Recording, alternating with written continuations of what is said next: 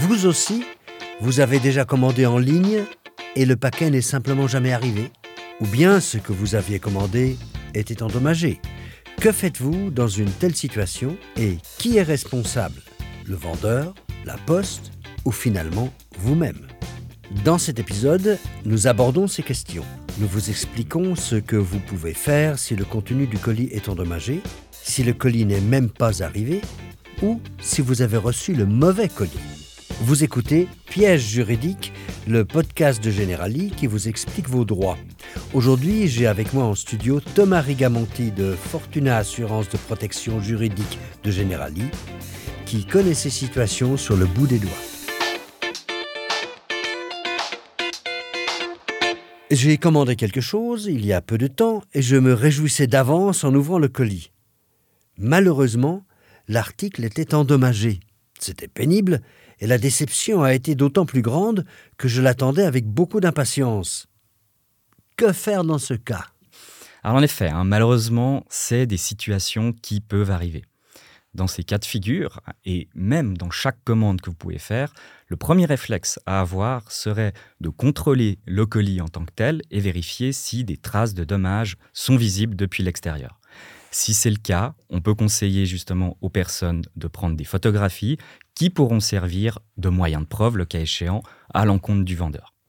Un élément aussi qui est important de savoir, c'est que si le colis est endommagé durant le transport, à ce moment-là, une faute du transporteur pourrait être retenue et il est important euh, de le contacter dans les meilleurs délais. Si on revient à une faute qui est imputable au vendeur, à ce moment-là, à nouveau, il faut le contacter le plus rapidement possible. À ce sujet, ça va être les règles sur la garantie des défauts qui vont trouver application. Ce qui signifie que l'acheteur pourra opposer au vendeur soit de demander le remboursement ou encore le remplacement du colis qui est endommagé. Dans tous les cas de figure, hein, il est bien important de toujours consulter les conditions générales de vente qui des fois prévoient des limitations par rapport au droit à faire valoir à l'encontre du vendeur. Typiquement, on peut prévoir euh, tout simplement une réduction euh, ou une réparation plutôt hein, du produit en lieu et place euh, d'une réduction du prix. Comme je l'ai indiqué, hein, il faut ainsi vérifier notamment son colis immédiatement lorsqu'on l'a reçu et ensuite aviser le vendeur dans les meilleurs délais, soit deux à trois jours suivant la livraison. À ce sujet, euh, j'attire l'attention sur le fait que le site euh, de Generali propose notamment des modèles de mise en demeure qui peuvent être utilisés par euh, tout acheteur dans ces genres de cas d'espèces. Maintenant, ce que j'aimerais bien savoir, c'est qu'en est-il si je commande par exemple un meuble qui présenterait des petites rayures à un endroit? Mhm. Alors en effet, là, on serait peut-être dans un cas où on a un objet qui a en soi des défauts de minime importance.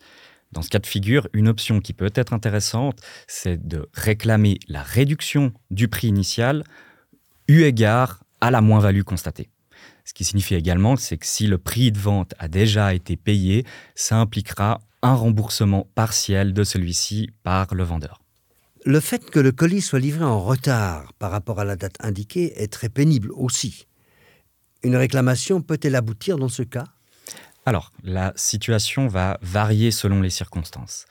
Si le délai de livraison a été mentionné à titre indicatif, à ce moment-là, il est important de prendre contact avec le vendeur pour convenir d'une date de livraison.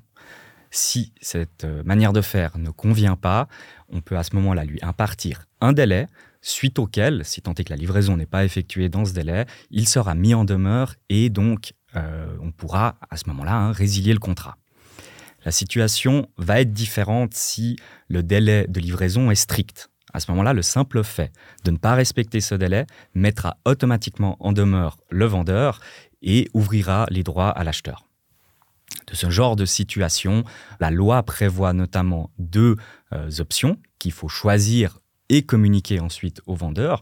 La première peut être de tout simplement renoncer à la vente et réclamer le remboursement et des éventuels dommages, ou encore de maintenir cette vente en tant que telle et faire valoir des dommages qui pourraient également euh, intervenir.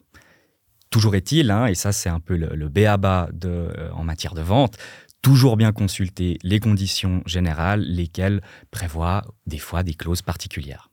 Il peut aussi arriver que mon colis n'arrive pas du tout. Ça peut arriver. Qui alors est responsable Le vendeur peut-il simplement envoyer le colis une nouvelle fois?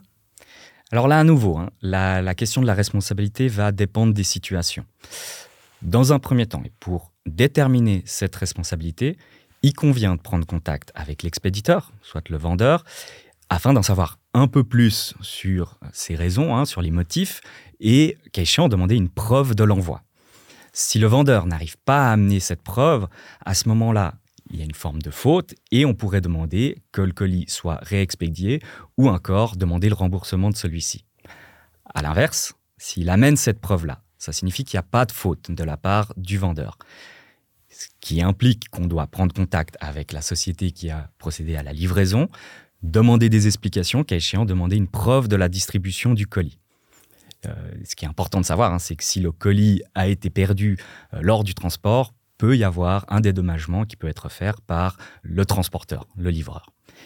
Toujours est-il que si, par contre, hein, le dernier scénario, on a le livreur qui démontre que le colis a bien été délivré dans la boîte postale, à ce moment-là, il se libère de toute faute. Mais cela voudra dire euh, qu'il a été volé. Alors malheureusement, c'est en effet une possibilité. Euh, par rapport à cela, le fait que le colis ait été ou non délivré correctement va avoir son importance. Dans un cas de figure typiquement où le colis a bien été délivré, euh, on aura à ce moment-là plus de responsabilité de la part euh, de la société de livraison, donc pas de responsabilité pour ce vol. L'élément étant important est que les risques de la livraison doivent être assumés par l'acheteur.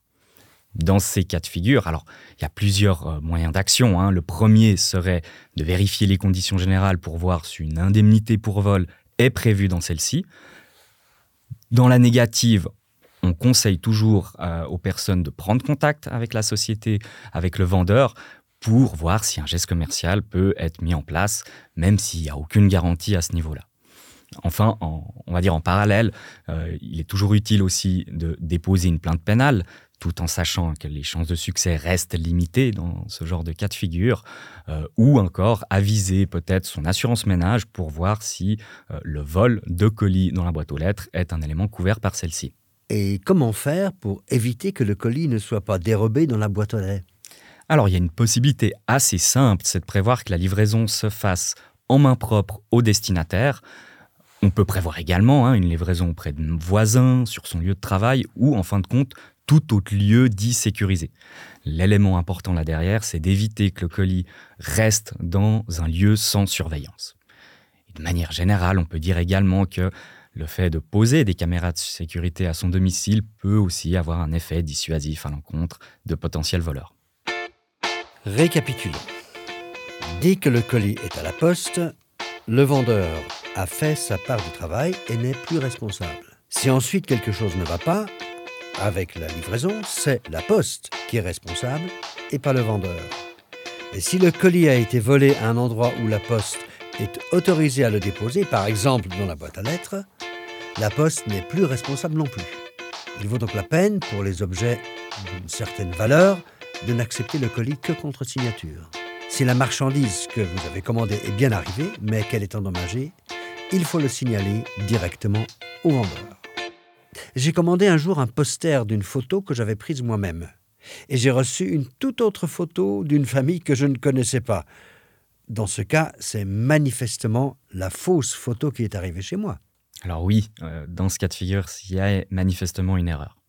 Ce qui est important de savoir, c'est que l'article 6A du Code des obligations suisses précise que le destinataire d'une chose non commandée n'est pas tenu de renvoyer la chose ni de la conserver.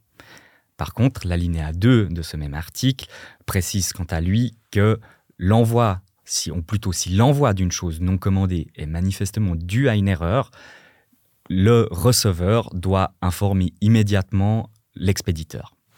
Alors, dans ces cas de figure, hein, il est important de déclarer rapidement l'erreur au vendeur et, ce faisant, lui envoyer la confirmation de commande et son détail pour pouvoir déterminer qu'on est bien face à une erreur et qu'à échéant, renvoyer le colis. Maintenant, la situation peut être autre lorsque on est face à des commandes systématiques qui arrivent chez un particulier alors qu'aucune commande n'a été passée. Euh, que voulez-vous dire par là? Alors, on a pu voir des cas de figure où typiquement des gens recevaient à leur domicile, ça peut être du vin, des chocolats, avec des, factures qui accompagnaient euh, ces colis, sans avoir commandé ces objets-là. Dans ces cas-là, hein, il est bien utile de préciser qu'une facture pour une marchandise non commandée peut être contestée, et elle doit l'être immédiatement auprès euh, de l'expéditeur. On peut également ajouter hein, que si on vous livre une marchandise, faut pas hésiter à la refuser.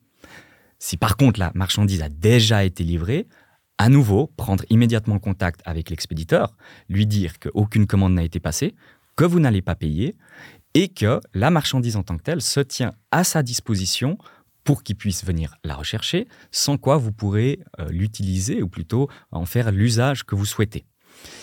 L'élément important, c'est que c'est à charge de l'expéditeur de venir rechercher l'objet en question.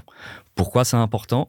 Parce que si on a un expéditeur de mauvaise foi, il pourra toujours vous opposer que la réexpédition du colis ne sera jamais arrivée en sa possession. Dans tous ces cas de figure, il est bien important de ne pas se laisser intimider par des menaces de rappel ou de tout simplement de faire appel à des sociétés de recouvrement tout en sachant que dites sociétés ne vont rarement jusqu'au bout. Si c'est le cas, euh, un dernier conseil à avoir, c'est que si vous recevez un commandement de payer à votre domicile, ayez bien conscience que vous avez un délai de 10 jours pour former opposition à ce commandement de payer, élément qui doit être fait dans ces cas de figure. Ah bon Donc vous êtes en train de me dire que ça existe vraiment euh, je veux dire, comme une sorte d'arnaque. Malheureusement, oui. Et en effet, on peut qualifier ça euh, d'arnaque en tant que tel. on, trouve ces cas de figure notamment pour inciter des gens à payer des commandes qui n'ont jamais été passées ou tout simplement pour leur nuire. Ben, c'est horrible. Et qui ferait une chose pareille? Alors, en soi, euh, dans les exemples qu'on a pu voir, c'est soit lorsqu'il y a un litige hein, entre deux particuliers, dans des cas un peu plus restreints, si vraiment on a une relation amoureuse qui s'est mal terminée, ou encore, de manière générale, c'est plus si on a des sociétés de mauvaise foi qui procèdent de la sorte. D'accord. Et comment la personne touchée peut-elle se défendre? L'agissement le plus simple, c'est une annonce directe à l'expéditeur pour se libérer de ses obligations à ce sujet. Dans d'autres cas de figure, on a pu constater ça notamment lorsqu'on est face à des commandes fictives auxquelles les particuliers ont reçu des factures. Dans ces cas-là, le fait de déposer une plainte pénale contre un inconnu permet de se libérer de ses obligations vis-à-vis -vis de ces sociétés de recouvrement. Et que se passe-t-il si euh, j'ai des enfants et que ceux-ci commandent quelque chose sur Internet sans que je sois au courant? Alors, de manière générale, hein, il faut savoir que les enfants mineurs ne peuvent pas conclure de contrat à leur propre nom sans le consentement de leur représentant légal. La seule exception pouvant être des petits achats euh, effectués au moyen d'argent de poche qui leur a été confié. Maintenant, la situation est différente suivant le moyen de paiement qui est utilisé. On peut penser notamment à une carte de crédit enregistrée, où là, la validité de la vente peut être accordée. Donc ça ressemble un peu à la situation où mon enfant joue sur mon smartphone et, euh, déclenche un processus d'achat. Euh, dans ce cas, je ne peux pas non plus demander après coup qu'on me rembourse. En effet, hein, dans ces cas-là, on estime en soi que le, le simple fait de confier son smartphone sur lequel une carte de crédit est enregistrée constitue une forme de faute.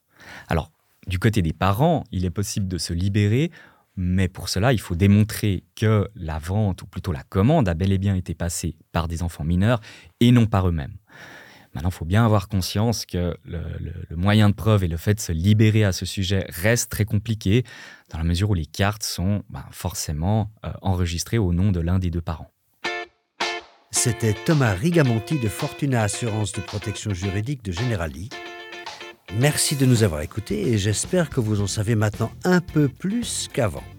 Si vous avez aimé cet épisode, nous serions heureux de recevoir une évaluation sur Spotify ou Apple Podcast. Piège juridique. Vos questions sur le thème du droit. Un podcast de.